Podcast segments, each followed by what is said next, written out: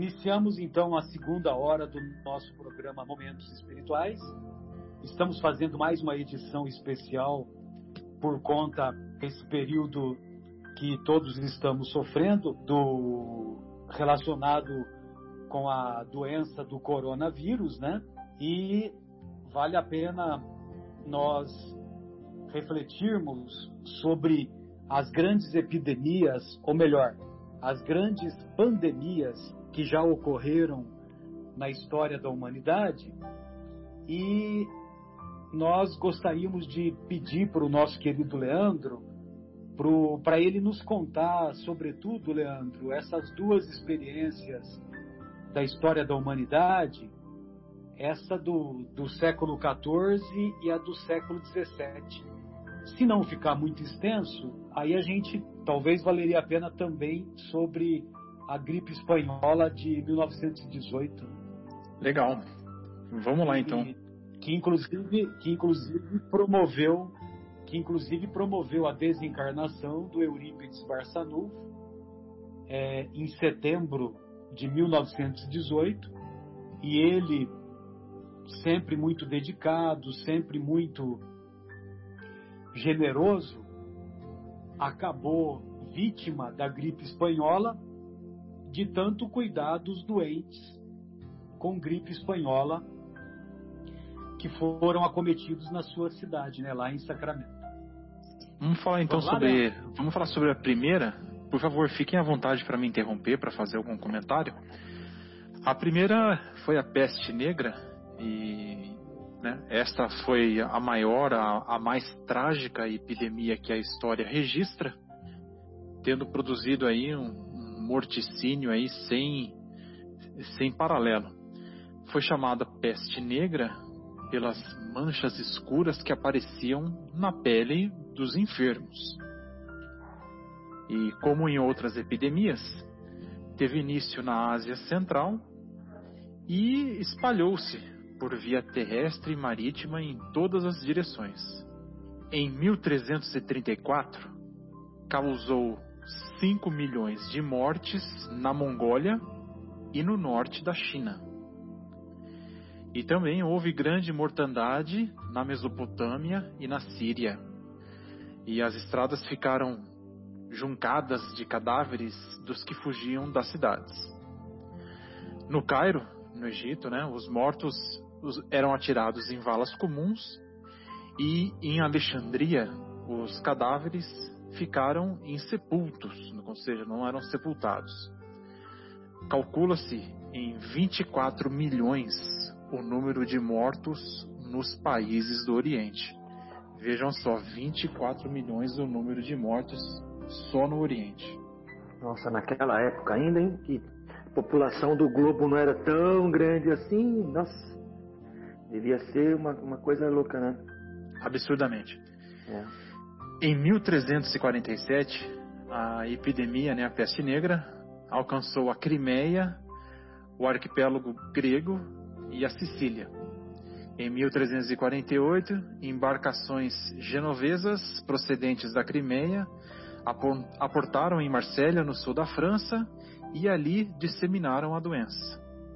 Em um ano, a maior parte da população de Marsella foi disseminada pela peste negra. Em 1348, a peste chegou ao centro e ao norte da Itália e ali se estendeu por toda a Europa. Em sua caminhada devastadora, semeou a desolação e a morte nos campos e nas cidades. Povoados inteiros se transformaram em cemitérios.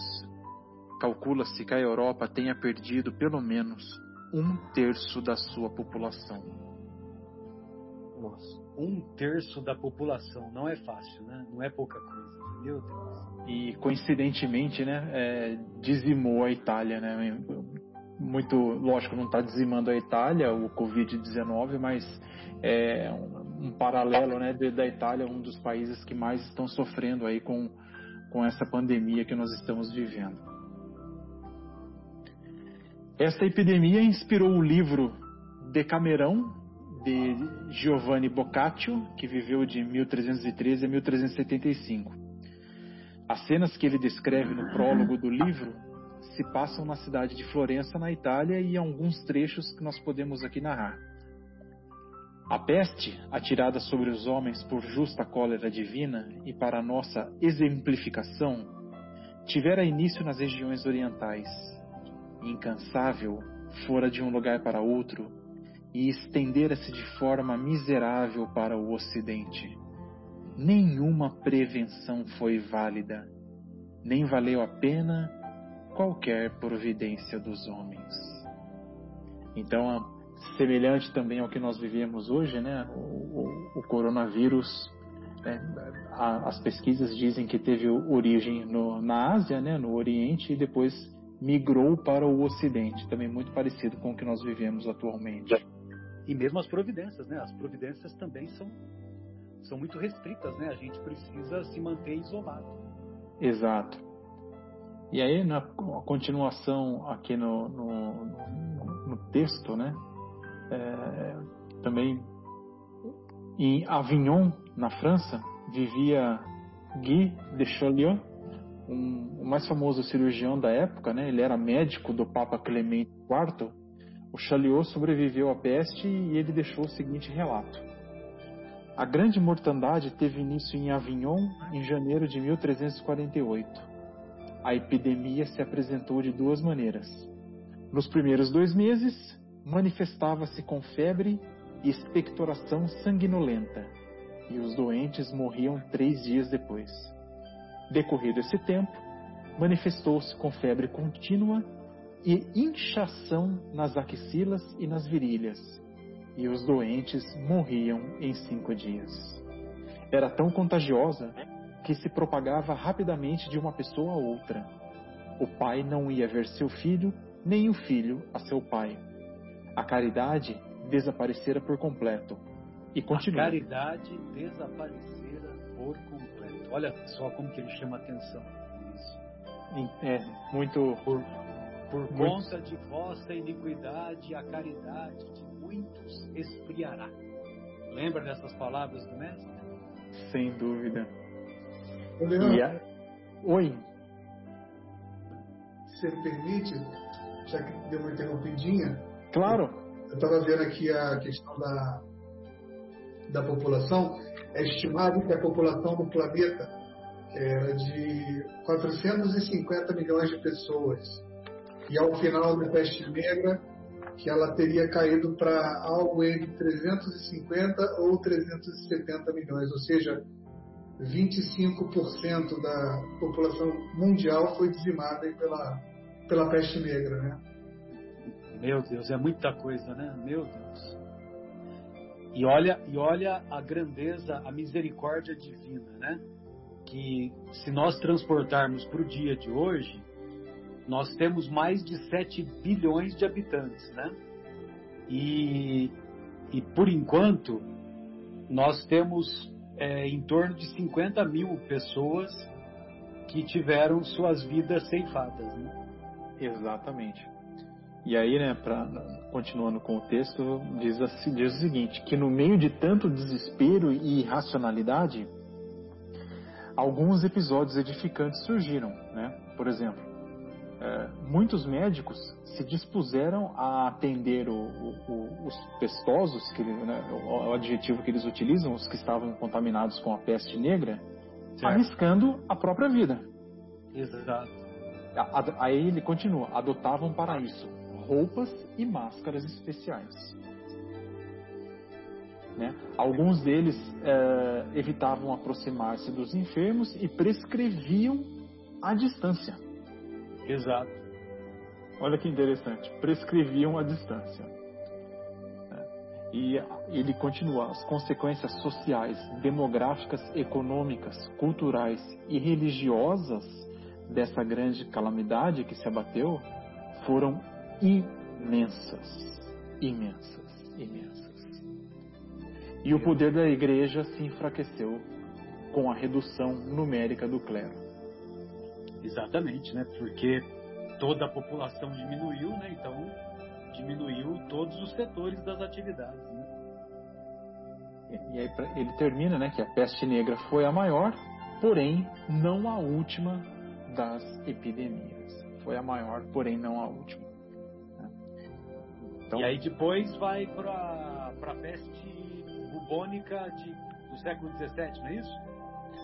Isso. Aí depois ele ele ele continua, né? Que ele fala aqui que houveram outros outros é, outros surtos que, que, que aconteceram e aí ele fala que entre 1894 e 1912 houve uma outra grande pandemia que teve início na, China, na Índia, perdão, depois se estendeu à China, uh, que gerou 10 milhões de mortes, e depois se trasladou para a costa do Pacífico nos Estados Unidos. E no Brasil, essa peste ela entrou pelo Porto de Santos em 1899 e ela se propagou para as cidades litorâneas. A partir de 1906, ela foi banida dos centros urbanos, persistindo como enzootia, com pequenos focos endêmicos residuais na zona rural. Né? E esse terrível, essa terrível peste ainda inspirou a imaginação criativa de outros pintores famosos. Né? Então, como Domenico Gargiulo, o, o Peter Bruegel, São Roque de Bartolomeu Magenta, entre outros. Então, é, e aí nós lembramos ainda que no novo continente, né, no continente americano, outras epidemias também importantes, como a varíola, por exemplo, né, foram trazidas pelos colonizadores espanhóis e portugueses, que acabaram dizimando boa parte da população indígena, assim como a febre amarela, né, que também é, atingiu os membros da, da expedição de Cristóvão Colombo e acabou se espalhando para os outros países do continente, inclusive o Brasil. Né? Então, uh, e finalmente a gente tem que lembrar aí da, da, da pandemia da gripe, chamada gripe espanhola, né, que foi oriunda da Europa, em 1918, após a Primeira Guerra Mundial, aí que ceifou é, cerca de 20 milhões de vítimas. Exatamente. Então vejam vocês, né?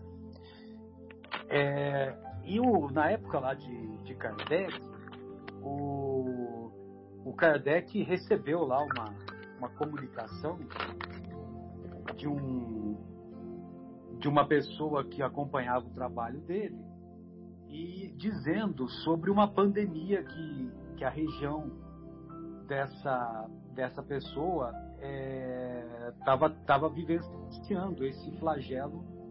E, e aí então o Kardec se, separou essa mensagem é, assinada pelo espírito de Doutor Demer, escreve-se Demeure, D-E-M-E-U-R-E,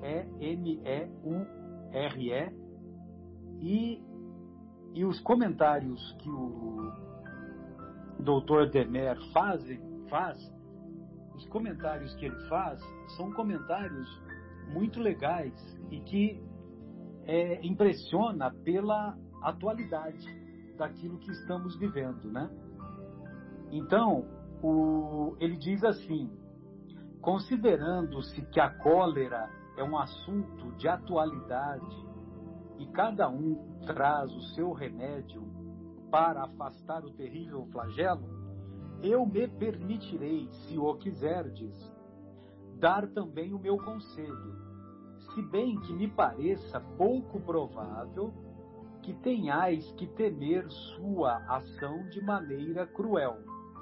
Contudo, como é bom que na ocasião não faltem os meios, ponho minha pouca luz à vossa disposição. Olha só que riqueza de comentário, né? Porque é, ele diz, né? Ele, ele mostra a humildade dele, né? Que ele gostaria de dar ó, a, a opinião e ele reconhece que que ele é portador de pouca luz, mas que mesmo assim ele gostaria de dar o seu conselho. E ele também diz, como que tivesse prevendo que essa que essa, que, é, que essa epidemia de cólera não seria duradoura, que ele diz que me pareça pouco provável que tenhais que temer sua ação de maneira cruel. Para aqueles que leram a obra Renúncia do, do Espírito Emmanuel, nós nos recordamos que nos primeiros capítulos ele descreve uma epidemia de varíola que varreu a região da França, Paris, as cidades próximas de Paris, praticamente foi o continente europeu todo. E, e, a história se passa em 1663. E era muito frequente, como não se tinha tanto conhecimento, então era muito frequente o soldado recolherem os corpos das casas e eles iam recolher ah, os corpos das, das casas muitas vezes alcoolizados, não só para não só com o objetivo de se encorajarem para pegar aqueles corpos cujas vidas foram ceifadas, como também talvez para naquela naquela é, naquele pensamento que eles tinham de que o álcool poderia servir de, de defesa, vamos dizer assim. Então eles eles depois que eles recolhiam os corpos, sabe o que, que eles faziam? Eles queimavam as casas. As casas eram queimadas e abandonadas, que era o tratamento que se fazia na época, né? Então, o nosso querido Emmanuel, ele dá essa riqueza né, de, de comentários, né?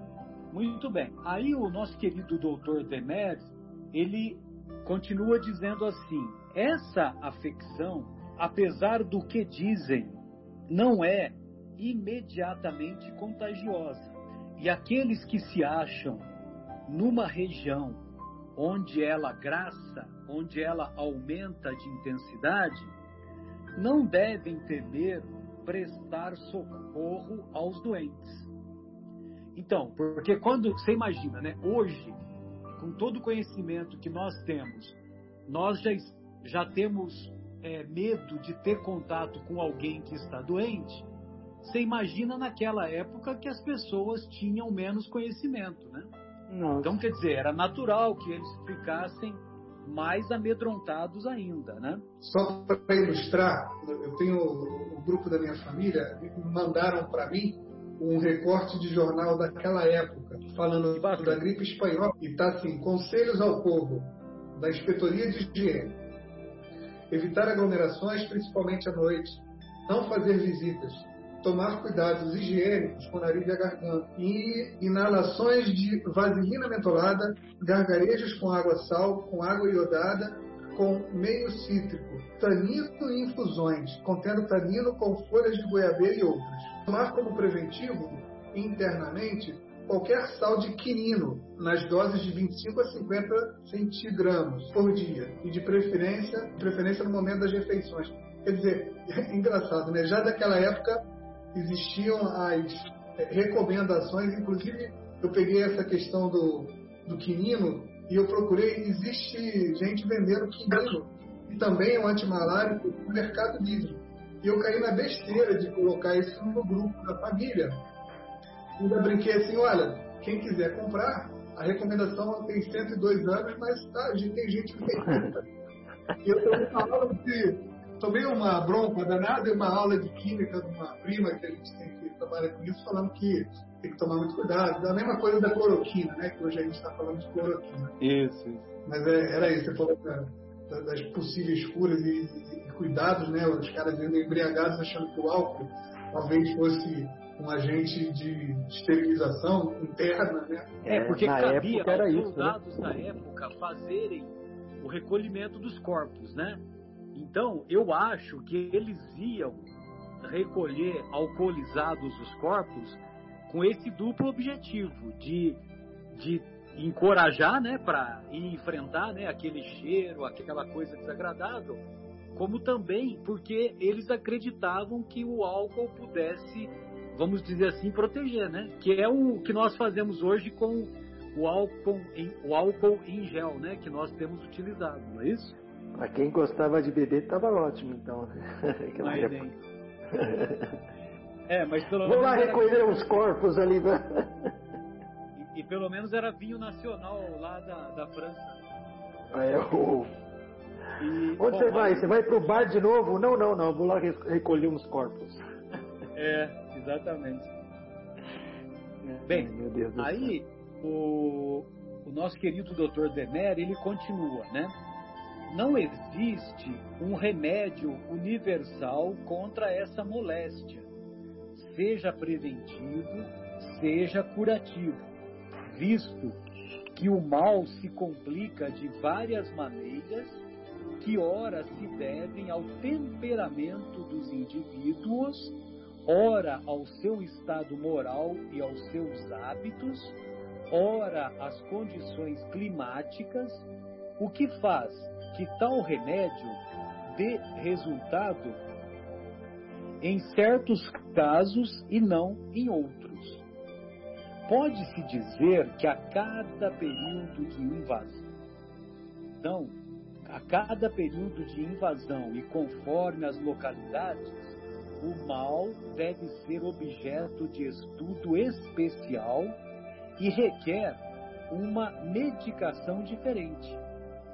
É assim que, por exemplo, o gelo, a triaga, etc., que puderam curar casos numerosos nas cóleras de 1832 e 1849, e em certas regiões poderiam dar apenas resultados negativos em outras épocas e em outros países. Existem, pois, uma porção de remédios bons e nenhum que seja específico. É essa diversidade nos resultados que desnorteou e desnorteará ainda a ciência e faz com que nós mesmos não possamos dar um remédio aplicável a todos, porque a natureza do mal não o comporta. Existem, entretanto, regras gerais, frutos da observação, das quais importa não se afastar.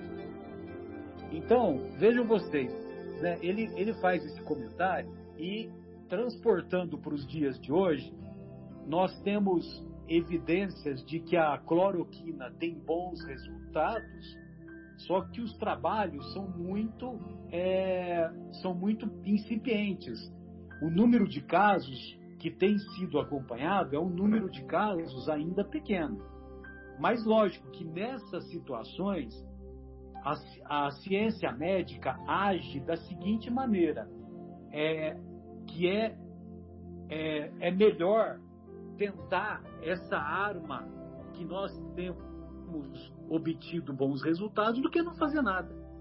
Então, só para vocês terem uma ideia, os pacientes que são internados hoje pelo COVID, pela doença Covid vírus, pela doença Covid-19, eles, é, aqueles casos graves que o paciente precisa ficar na UTI, em ventilação mecânica, evidentemente entubado, é, eles é prescrito para eles o Rocefin, que é um antibiótico potente. É prescrito também o Tamiflu, aquele mesmo Tamiflu, do, o antigripal da, da gripe H1N1, né, de cerca de 10 anos atrás. E também é prescrito a azitromicina. A azitromicina é um antibiótico que, em parceria com a cloroquina tem trazido resultados promissores, entendeu? Só que, infelizmente, a cloroquina, é, a azitromicina, ela já está praticamente acabando no mercado, né? Vai ter que ser produzido mais. E a cloroquina, ela, o, o governo federal teve que monopolizar o uso para fazer, para tornar possível a cloroquina ser distribuída nos hospitais. Só que por enquanto a cloroquina no nosso país ainda não está sendo utilizada em larga escala como tudo indica que deverá ser. Então eu só estou fazendo esse comentário porque aquela gripe lá que o Dr. Demer está dando essas orientações os cientistas da época também tinham as suas dúvidas. E, e, e foi útil alguns tratamentos numa determinada época e numa determinada região, mas não em outra época e em outra região. Então, vejam vocês como que é difícil. E evidentemente que é, nós nem podemos comparar as duas épocas, porque o Dr. Demer ele está se referindo ao século XIX. E o, é. a penicilina, por exemplo, ela foi descoberta em 1904. Desculpe, em 1940. É, verdade. E a gente vê que ele. Exato, pois não. Ele, desculpe. Ele fala assim, né? É, o mal se complica de várias maneiras. Então ele, ele, ele coloca as maneiras até de certa forma desconhecida para ele, talvez uma predisposição para alguma coisa ou outra não, é, que fala do temperamento dos indivíduos, né? Temperamento. Exato, exato. Né? Ele falou, e, e, ele falou acima, né? Isso. É, é, isso, acima. E fala assim, do seu estado moral, né? Ou seja, do, do, das suas próprias atitudes, como é que ele leva a vida, é muito regrada ou não, talvez seja isso que ele esteja falando, né? Do estado moral, dos hábitos das pessoas, ó. E aí depois ele vem para as condições climáticas, né? E que tal remédio dá resultado em certos casos, em outros não. Então ainda é desconhecido, tanto que ele fala das coisas assim, temperamento, estado moral, porque realmente eles não sabiam é, o, o, o, motivo, né? E até você vê que atualmente, Marcelo, mesmo com o Covid, é, está aparecendo na televisão alguns casos de jovens, né? É, desencarnando, né, sem ter uma predisposição pelo menos desconhecida, pelo menos que nós não sabemos, né? É, que só imaginavam que isso acontecia com os idosos. É claro que a grande maioria ainda são eles, né, que sofrem. É, e ainda esses mistérios, né, que alguns jovens estão é, também é, desencarnando, né?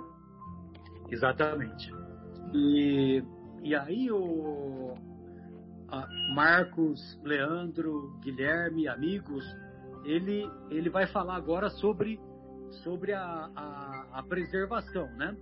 Então ele uhum. diz assim: melhor preservativo consiste nas precauções de higiene sabiamente recomendadas em todas as instruções dadas a respeito, que consistem na limpeza, no afastamento de toda causa de insalubridade e dos focos de infecção, e na abstenção de todo excesso. Além disto, deve-se evitar a mudança de hábitos alimentares, salvo para evitar as coisas debilitantes. É preciso, igualmente, evitar os resfriados, as transições bruscas de temperatura e abster-se, ao menos por necessidade absoluta, de toda medicação violenta que possa trazer perturbação relação à economia. Bom, só para vocês terem uma ideia, né? No final do segunda metade do século, até a segunda metade do século XIX, 1850, 1860, o, os médicos eles não usavam luvas, não usavam luvas. Então, por exemplo, na minha área, né, na área da na ginecologia e obstetrícia, era muito comum o médico fazer o exame da paciente que estava para dar à luz, né? o exame ginecológico, e depois, muitas vezes, ele também ia examinar uma outra paciente com suspeita de câncer do colo do útero, por exemplo. Entendeu? E tudo isso, muitas vezes, sem lavar as mãos. Entendeu? Tanto é que, que, que, era muito frequente a paciente ser examinada, por exemplo, com câncer do colo do útero, e depois o médico examinava a paciente que estava para dar à luz. E aí muitas pacientes, de, que, que, de, que muitas parturientes, após o parto, elas desenvolviam infecção puerperal e muitas acabavam tendo suas vidas ceifadas por conta por conta dessa dessa falta né, de conhecimento que na época não se tinha. Né? Por isso que a maioria das pacientes que engravidavam, elas faziam de tudo para dar à luz na própria residência. Porque se elas fossem para o hospital, o risco de contaminação seria muito maior. Vocês entendem? Então, é, é, veja você a importância que ele dá para as recomendações de limpeza, de afastamento de insalubridade, na abstenção do excesso, né? Então, uhum. o, que, que, é, o que, que é mais importante é, nessa, nessa pandemia que estamos vivenciando? Além do isolamento, além da manutenção da distância, lavar as mãos. Lavar as mãos o tempo todo. E, e eu confesso para vocês que eu, particularmente, eu sou mais fã de lavar as mãos com sabão o tempo todo do que o álcool, álcool em gel, gel entendeu?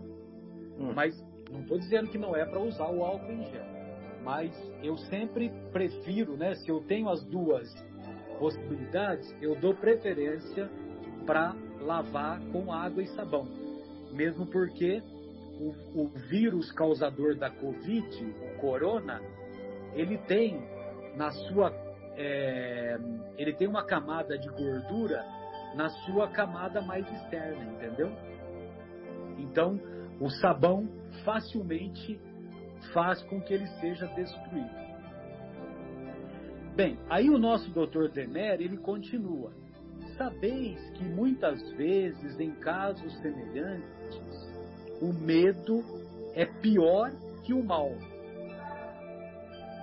Infelizmente, o sangue frio não se impõe, mas vós, espíritas, não necessitais de conselhos sobre este ponto, pois encarais a morte sem receio e com a calma dada pela fé. Que foi aquilo que o nosso querido Jaime falou na, quando ele estava se despedindo da fé raciocinada.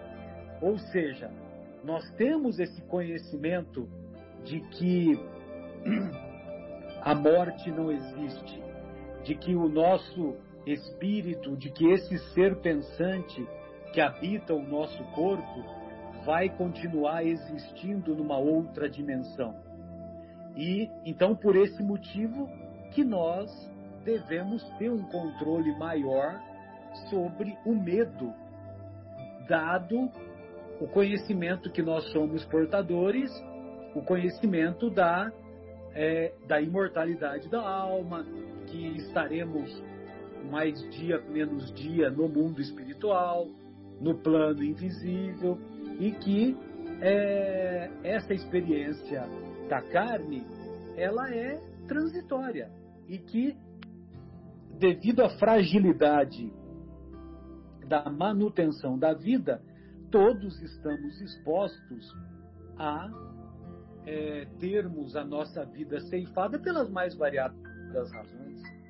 Em caso de ataque, continua o Dr. Demer, importa não negligenciar os primeiros sintomas: o calor, a dieta, uma transpiração abundante, as fricções, a água de arroz com algumas gotas de láudano são medicamentos pouco custosos e cuja ação é muito eficaz. Se a energia moral e o sangue frio a tudo isso se vierem juntar, a energia moral e, o, e a coragem, né? o sangue frio que ele está querendo dizer é a oposição ao medo. Então ele dá essa receita né, de uma dieta saudável, é, é, o calor, né? Porque lá na Europa geralmente o clima é mais temperado, ah, as fricções, é, friccionar né, o corpo, água de arroz com gotas de láudano. É, o láudano eu não, eu não tenho conhecimento, né? Se o Guilherme conseguir alguns, alguma pesquisa rápida aí sobre o láudano, viu, Guilherme? Talvez possa enriquecer o nosso conhecimento. Como às vezes é difícil conseguir láudano por falta de médico, né? Porque precisava precisava de prescrição. Pode-se dar em casos de urgência qualquer outra composição calmante, e em particular o suco de alface, mas em dose fraca. Aliás, pode-se apenas ferver algumas folhas de alface em água de arroz. Olha que interessante. Ferver um suco de alface, ferver algumas folhas de alface em água de arroz. Só que ele, ele diz, né, vocês perceberam, que ele diz que isso tem que se juntar à energia moral uhum. e, o, e a coragem, o sangue frio. Vocês estão acompanhando? Sim, estamos acompanhando. Estou acompanhando. Marcelo, e o láudano é o termo usado na literatura médica para designar o medicamento originalmente à base de vinho branco, açafrão, cravo, canela e ópio, desenvolvido pelo alquimista Paracelso no século XVI. Pois é, então, eram as armas que eles tinham na época, né? E o, você vê que tem a, tem a mistura do ópio, por isso que, que exigia a prescrição do, do, a prescrição médica, né? E o ópio tinha essa finalidade calmante e também é, analgésica, viu, Marcos? Ah, analgésica, é verdade, Marcelo. A confiança em si e em Deus é, em tais circunstâncias, o primeiro elemento da saúde. Agora que a vossa saúde material está ao abrigo do perigo, permiti-me pensar em vosso temperamento espiritual, ao qual uma epidemia de outro gênero parece querer atacar. Nada temais por esse lado, pois o mal só poderia atingir os seres a quem falta a vida verdadeiramente espiritual e já mortos na haste. Todos os que votaram sem retorno e sem segundas intenções à doutrina, ao contrário, nela encontrarão novas forças para fazer frutificar o ensino que consideramos um dever transmitir-vos. A perseguição, seja qual for, é sempre útil.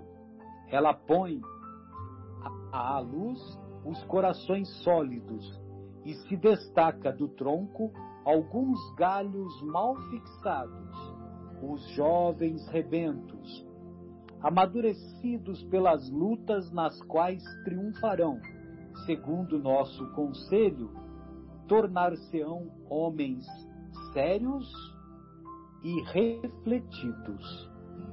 Assim, pois, muita coragem, marchai sem medo pelo caminho que vos é traçado, e contai com aquele que jamais vos faltará, na medida de suas forças. Contai com aquele que jamais vos faltará, na medida de suas forças. Você se lembra de alguma coisa, esse, esse trecho aí, ô, ô Marcos? O Senhor é meu pastor, não nos faltará.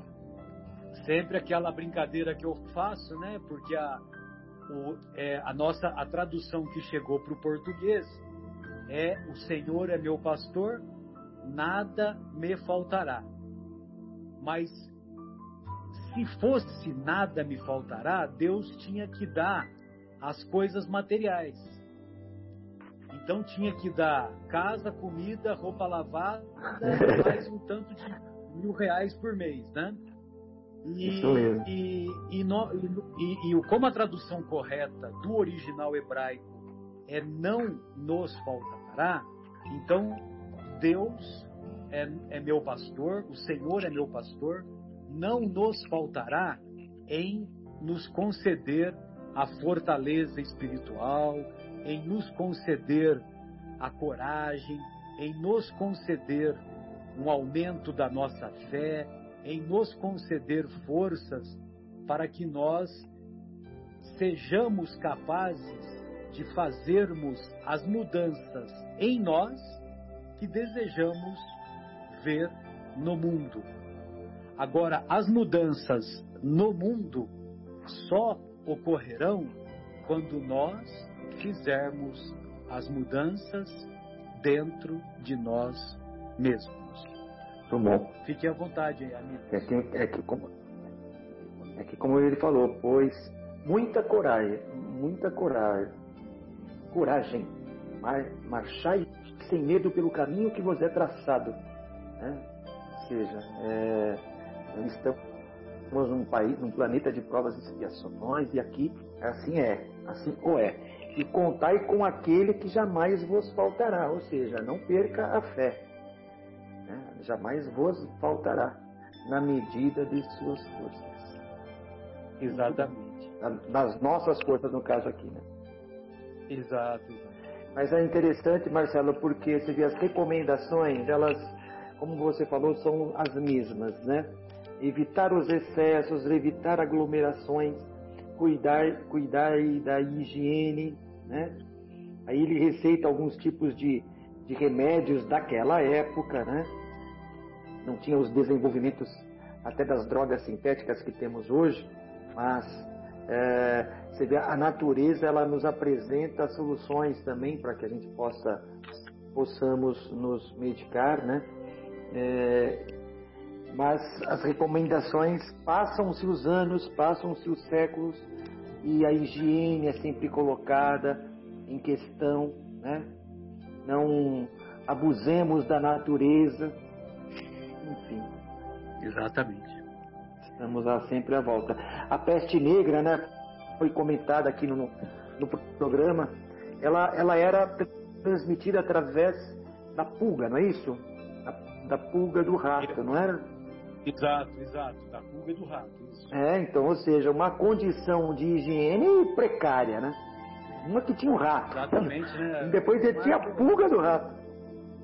Marcos, poxa vida, né? Os, até hoje, né, nós temos pessoas que, que ficam três, quatro, cinco dias sem tomar banho. Então você imagina, né, naquela época. Pois é, naquela época, né? É verdade, Pois sem é. dúvida. Não, é, e, e- e isso não é nem privilégio, não, não é uma questão só de, de países menos favorecidos, né? Mesmo, É, mesmo países, mesmo países europeus, é muito comum nós encontrarmos os nossos irmãos lá da Europa mantendo esses hábitos, é, principalmente no inverno, né? E nós reconhecemos que o inverno é rigoroso, mas ainda se mantém, né? Esses costumes de ficar três, quatro, cinco dias sem tomar banho. Né? é. Sabe que eu, eu li um, um livro na minha época de faculdade, na época de, de- da arquitetura. Ela, o, o livro se chama Dimensão Oculta. É um livro muito interessante. que Ele mostra a, cada sociedade tem a sua forma de aproximação, né? de, de, de, de se interagir. E os orientais do Oriente, Oriente Médio, né? não o extremo oriental, mas fala mais do Oriente Médio, eles gostam de falar muito próximo. Até no caso de sentir o hálito do outro, bem, sabe, bem pro, a proximidade dos corpos. Nesse tipo de sociedade, nesse tipo de país, ah, um- um- é evidente que há um certo acelera-se esse processo de contágio, seja de qualquer de qualquer eh, vírus ou, ou qualquer eh, moléstia nesse sentido, né? Então me parece que desses países orientais assim são bem propícios a isso, até porque a população é mais numerosa em alguns de- deles, né? É, são bem, é claro, em alguns bem mais numerosas do que o nosso. E parece que as coisas surgem lá muito mais. Mas a gente vê a situação de se tomar cuidado com um simples espirro, uma simples tosse que às vezes a pessoa, mesmo sabendo, não se lembra, não se recorda e acaba espirrando ao ar, jogando aquelas coisas, partículas no ar e aquilo vai embora, né? Não protege, não, não faz a proteção no braço, eh, no, com o lenço, qualquer coisa, né? Aí as pessoas têm que ficar usando máscaras direto, né? Sem dúvida, bem lembrado. Engraçado vendo esse texto tão antigo, né? É... Sabe quando a Ele... gente compra, compra um carro e depois que a gente compra o carro, a gente olha por lá e parece que só tem o um carro igual ao nosso, todo mundo tem o um carro igual ao nosso. a visto o carro antes, mas depois que compra, está todo mundo andando com o mesmo carro, né? A gente começa a reparar. Mal comparando, Exato.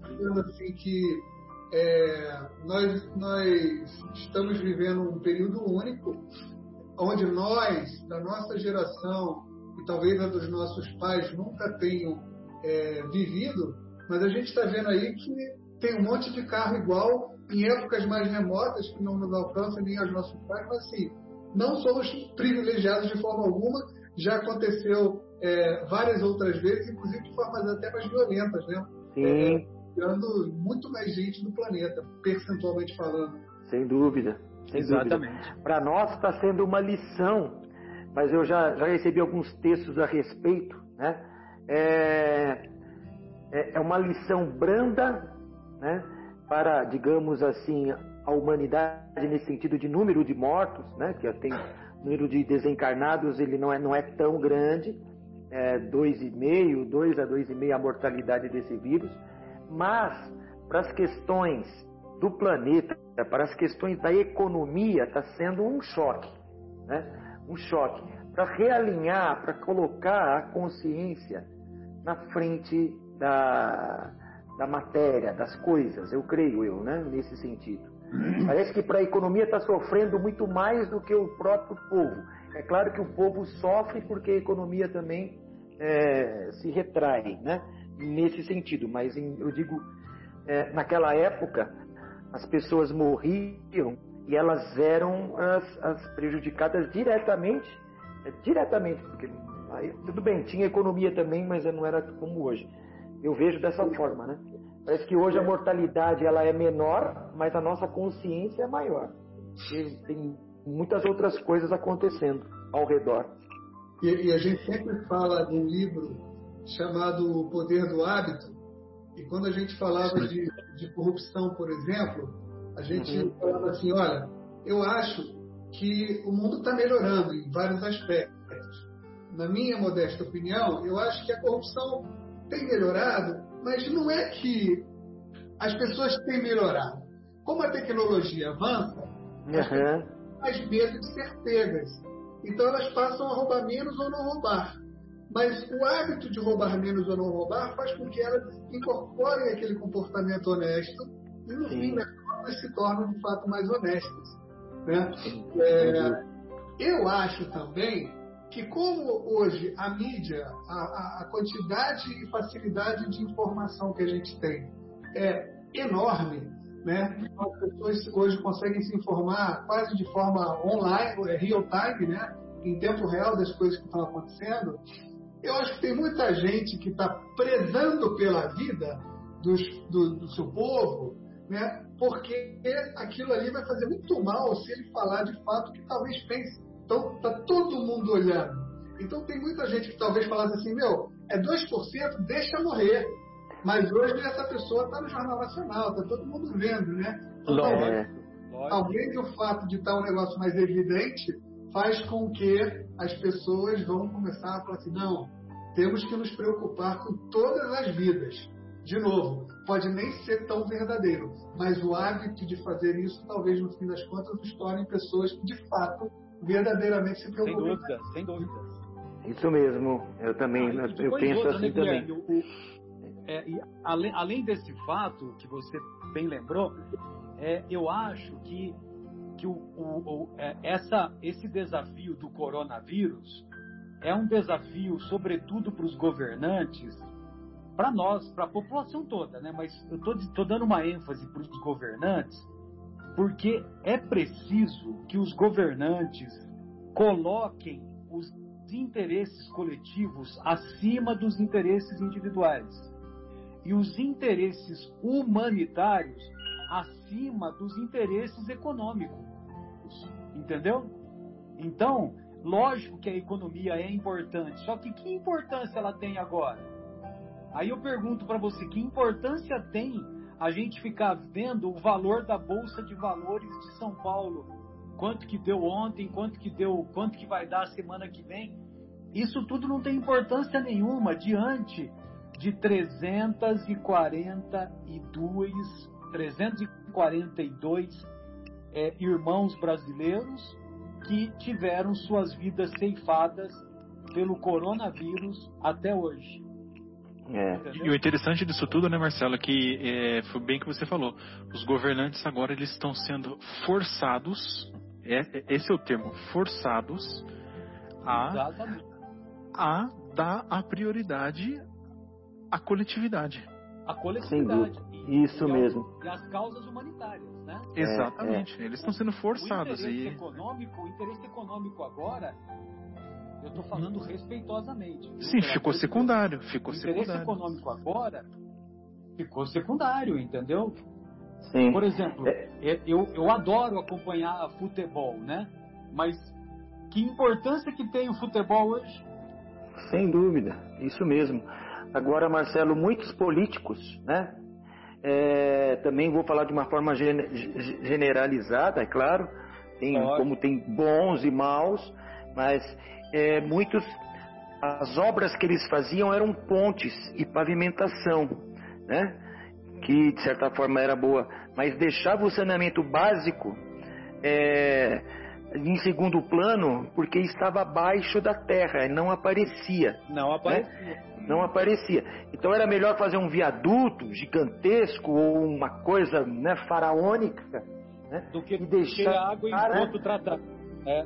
é. Hoje o tratamento, quer dizer, obrigatório é você pegar as riquezas das reservas do país e colocar a favor dos, dos, dos que estão provavelmente daqui a algum tempo passando fome, porque tem pessoas que vivem em comunidades que não têm renda. Né? Vendia alguma coisinha no, no, no, farol, mas nem carro no farol vai ter agora para eles venderem. Né? Exato. Né? E Como essas pessoas sobreviveriam? Então aí entra o poder público agora com responsabilidade. Né? Exatamente.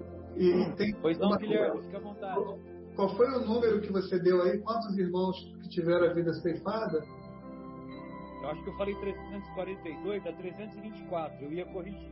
Não, independente do número, nos faz também refletir um pouco é, com relação ao seguinte. Estão me ouvindo? Tô.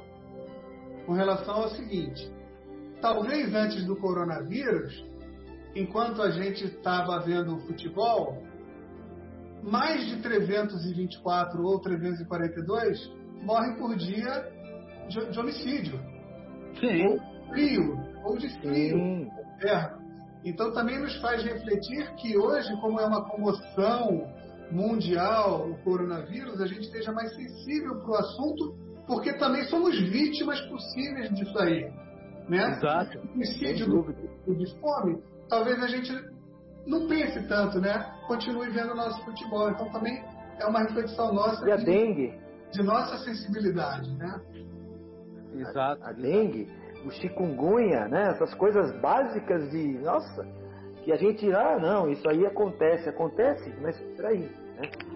É, nós temos que prestar atenção nisso também, né?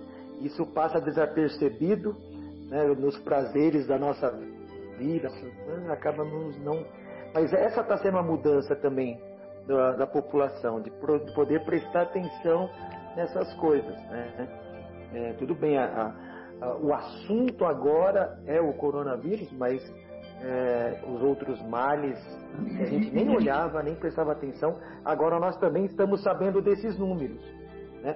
O número da dengue, é, da rubéola, né? até tuberculose, quantas teve mais mortos de tuberculose do que, é, do que da própria a própria sífilis, né? A própria né? sífilis né? no passado matou muito mais. Sífilis. Bem, amigos, então é, nós podemos caminhar para a nossa despedida, né? E apesar de que, o, de que nós estamos numa fase, é, hoje, 3 de abril de 2020, de uma fase de ascensão dos números dos nossos irmãos que serão acometidos pela, pela doença e também pelos números dos nossos irmãos que terão suas vidas ceifadas, não só no nosso país, como também na, nos demais países, né? É que essa experiência faça com que nós, de maneira geral, nos tornemos mais fraternos, mais solidários e menos egoístas.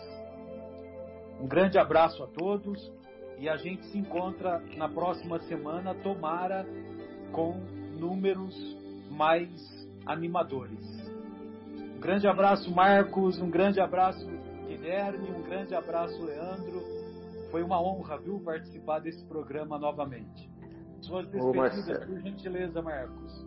Um grande abraço também, Guilherme, eh, Leandro, Marcelão e aqueles nossos amigos que não puderam participar é, e os nossos os ouvintes futuros.